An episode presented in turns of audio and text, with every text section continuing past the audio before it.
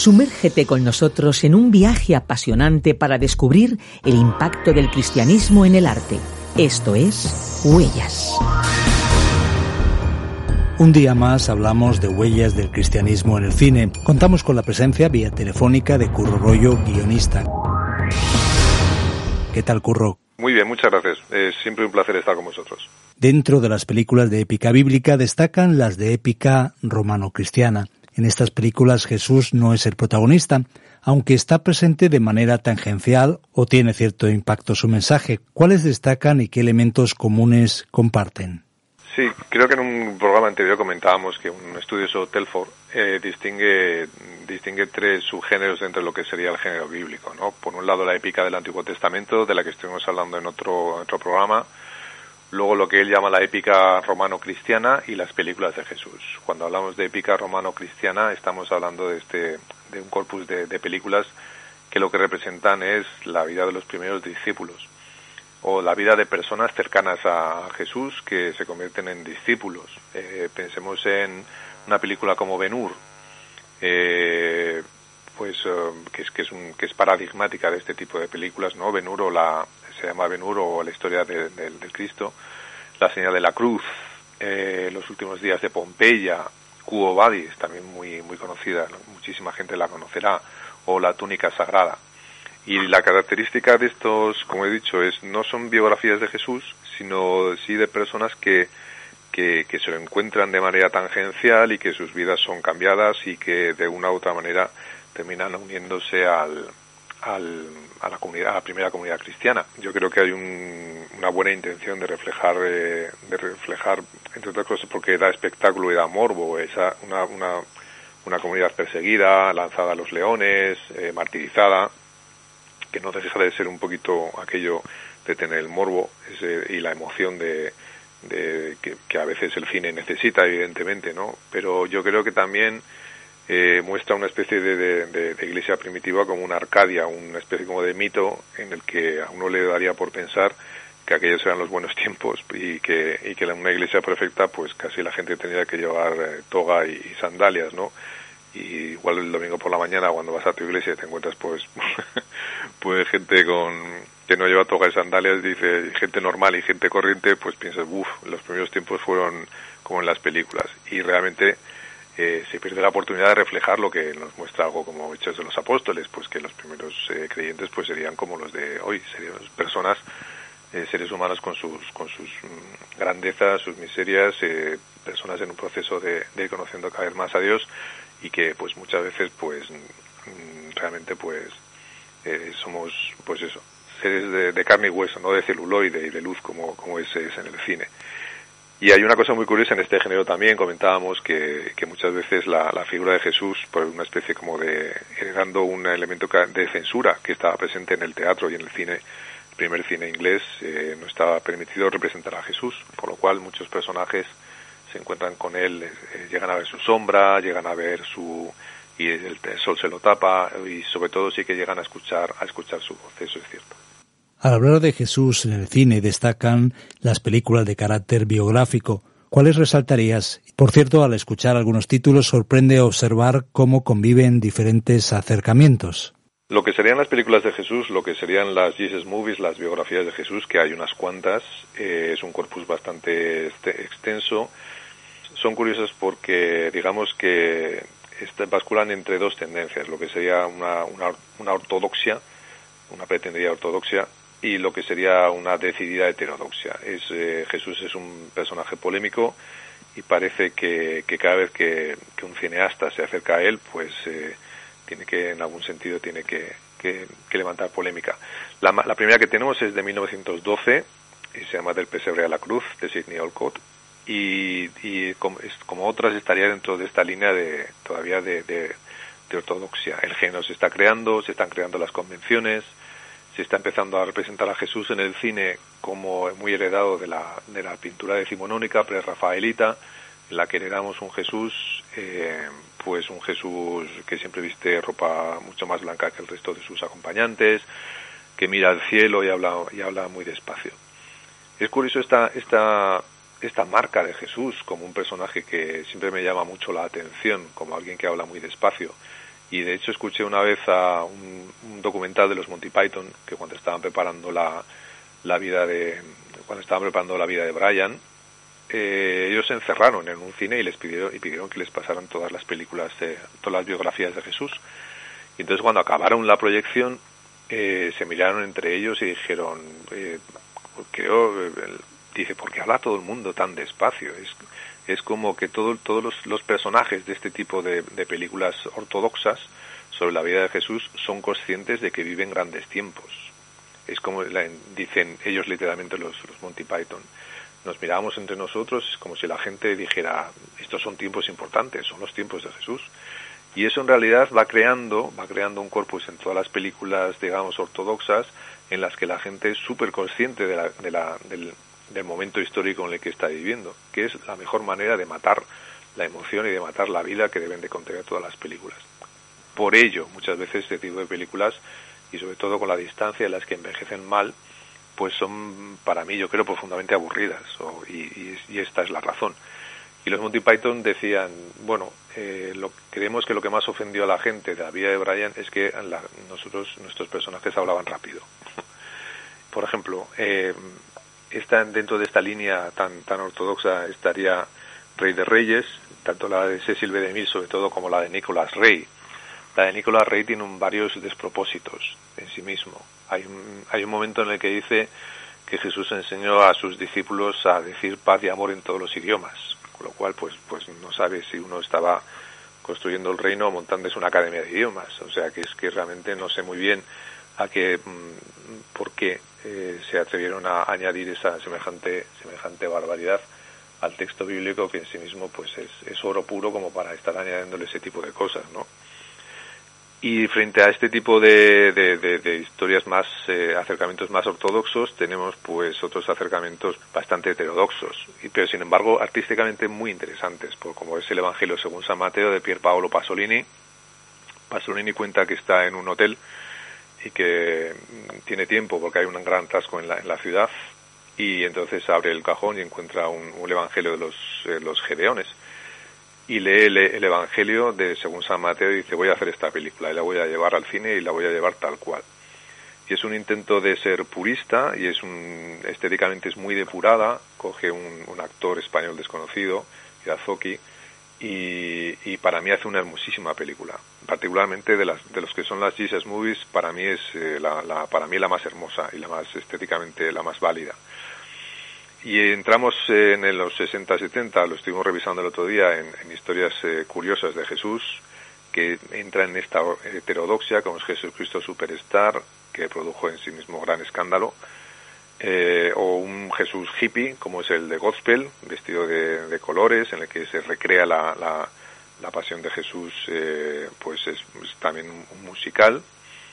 Y a eso reacciona una, una, una película estrenada aquí, en, aunque en, originalmente era una, una, serie de televisión, como es Jesús de Nazaret de Franco Cefirelli, que es para mí la, pues el, el máximo representante de esa ortodoxia, esa ortodoxia que convierte a Jesús en un casi en, una, en un paso de Semana Santa, un Jesús absolutamente eh, flotante y místico y alejado para mí de, de, toda vida. Para mí, ¿eh? y estos son juicios estéticos respecto, respecto a lo que, lo que otros espectadores de, la película puedan pensar.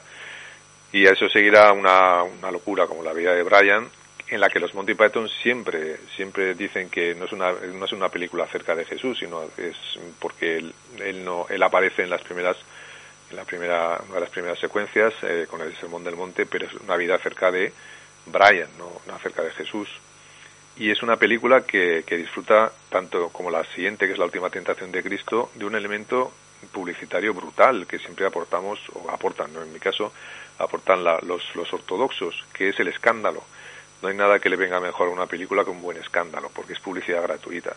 Y a veces la mejor manera de, de hacer que de promocionar una película es eh, indignarse contra ella. Hoy tenemos la cuestión de las redes sociales y al fondo lo único que hacemos es, es, es darle, darle vida a algo que pensamos que no debe verse. Más aparte que el escándalo se suele producir, normalmente la gente ya monta el escándalo antes de ver la película, lo cual también es bastante indignante, que, que, un, a priori la gente antes de ver algo solo por tratar un tema que, que piensan que para ellos es intratable, pues ya se monta el escándalo. Y hay una muy curiosa que es Jesús de Montreal, que recomiendo ver encarecidamente de Denis Arcand del 89, eh, y pero acabemos hablando de la Pasión de Cristo, que en algún sentido es como el cierre, de, el cierre del ciclo, ¿no?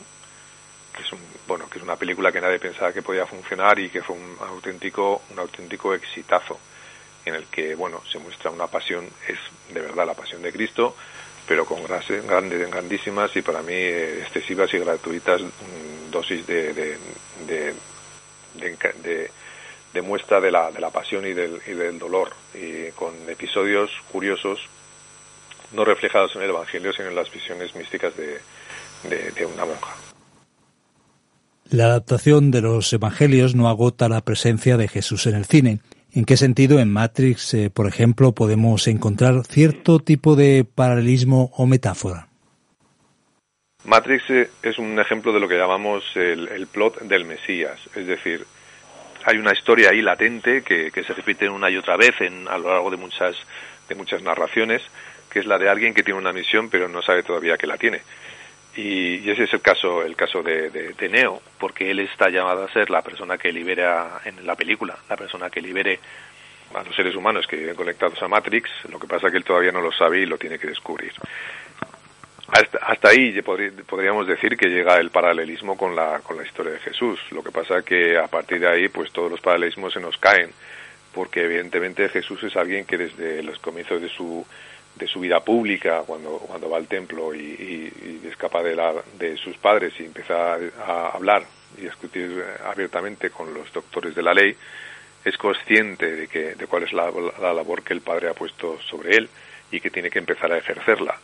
Y es curioso también que muchas películas, eh, muchos proyectos que yo he podido ver por ahí también acerca de la vida de Jesús, pues inciden en este tema de, hay un Jesús que no sabe que, por así decirlo, que le ha tocado a él ser Jesús, el, redentor de la humanidad, y lo tiene que ir descubriendo por el camino. Ese no es el caso. Eh, tenemos eh, Jesús y Neo son salvadores, solo que en el caso de, Neo, pues no sabe que lo es y lo tiene que descubrir, lo cual mm, en absoluto coincide con la vida de Jesús. Vamos más atrás en el tiempo, hasta 1955, con la película Ordet. ¿Hasta qué punto la presencia de Jesús puede ser aquí más explícita? Ordet de Karl Theodor Dreyer está siempre entre las listas de las 10 mejores películas de la historia del cine y con toda razón. Es, un, es, un, es una maravilla de película. Es fascinante, es fabulosa.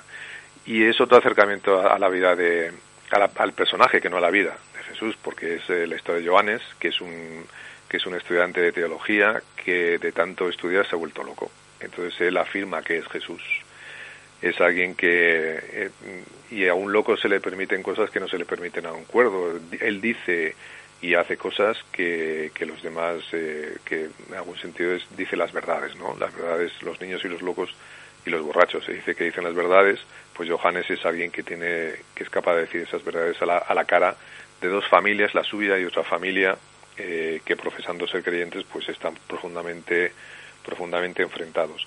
Y al final, Ordet significa la palabra, hay un, hay un, hay un milagro, eh, se produce un, milagro en, la, en la película y es un milagro que cinematográficamente se ha analizado plano por plano muchas veces porque es la es realmente eh, algo hace Dreyer con la magia de la luz que hace que te lo creas. El milagro no ocurre delante de tus ojos, aunque sepas que eso es cine, y hay una frase que dice Johannes, tomado de la mano de, que ha recuperado la cordura, tomado de la mano de una niña que le ha acompañado durante toda la película, que dice, que él dice, ¿por qué los creyentes a veces creen tan poco, no? Y hace que ese milagro se produzca delante de nuestros ojos. Es una película muy, muy interesante, mucho, preciosa. Terminamos hablando de Aslan, el león de crónicas de Narnia, para muchos eh, una alegoría de Cristo aunque quizás no opinara lo mismo C.S. Lewis. C.S. Lewis era, muy consciente de que Aslan era, era una, una alegoría, una figura de Jesús. Él, en algún sentido, es como si dijera, en un, en un mundo eh, en el que hubiera, sus habitantes fueran animales, que, ¿qué animal sería Jesús si se hubiera encarnado en, esa, en ese mundo? Y él llega a la conclusión de que es, es Aslan, es un león, lo cual nos, nos remite directamente a una figura explícita en la Biblia que es Jesús como el, león de Judá.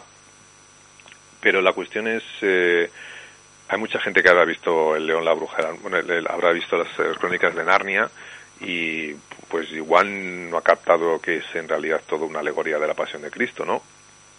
Con lo cual no, es que verlo, ver la, la película tenga un efecto alegórico si no conoces las, las claves o mm, no es así porque C.S. Lewis tampoco escribió la, esta serie de novelas como con esta con esta misión alegórica o, evangelizadora. Realmente él dice, a mí me gusta mucho porque él dice, todo empezó con un fauno en la nieve.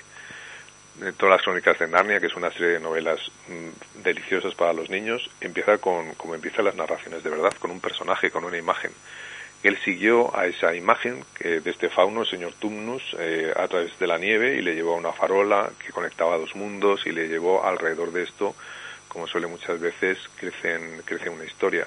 Él decía, mucha gente piensa que yo cogí, hice una lista de temas de temas dignos y, buenos para los niños y, que dije a ver cómo las meto en una novela y en realidad no, dice, yo escribí una historia, esa historia creció y de repente adquirió, apareció el personaje de Aslan en este mundo que se iba creando dentro de mi cabeza y, en, muchos sentidos todo lo que él pensaba, todo lo que él creía, todo ese mundo interior que él llevaba, porque era un, gran teólogo y un gran comunicador, se encarna en los personajes de, de su historia.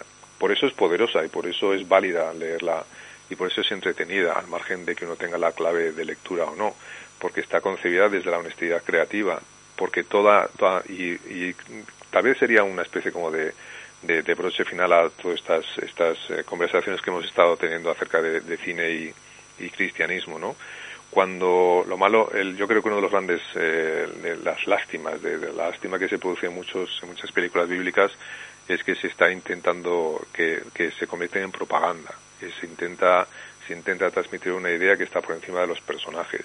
Y aquellas historias que realmente nos marcan o nos afectan o nos, nos eh, trascienden y que se quedan en nuestra memoria son aquellas en las que se nos presentan personajes reales que tienen conflictos reales y, que intentan y que en este caso de estas películas es un conflicto real que todos podemos llegar a tener es la sensación de que somos seres limitados y que y que hay una trascendencia, que hay alguien ahí afuera que nos está buscando y que está intentando comunicarse con nosotros. Y en los personajes de este tipo de, de películas que hemos analizado en todos estos programas, pues ese alguien eh, no es un algo, es alguien y tiene, y tiene, y tiene un nombre y, se llama Dios y se ha revelado de una manera explícita.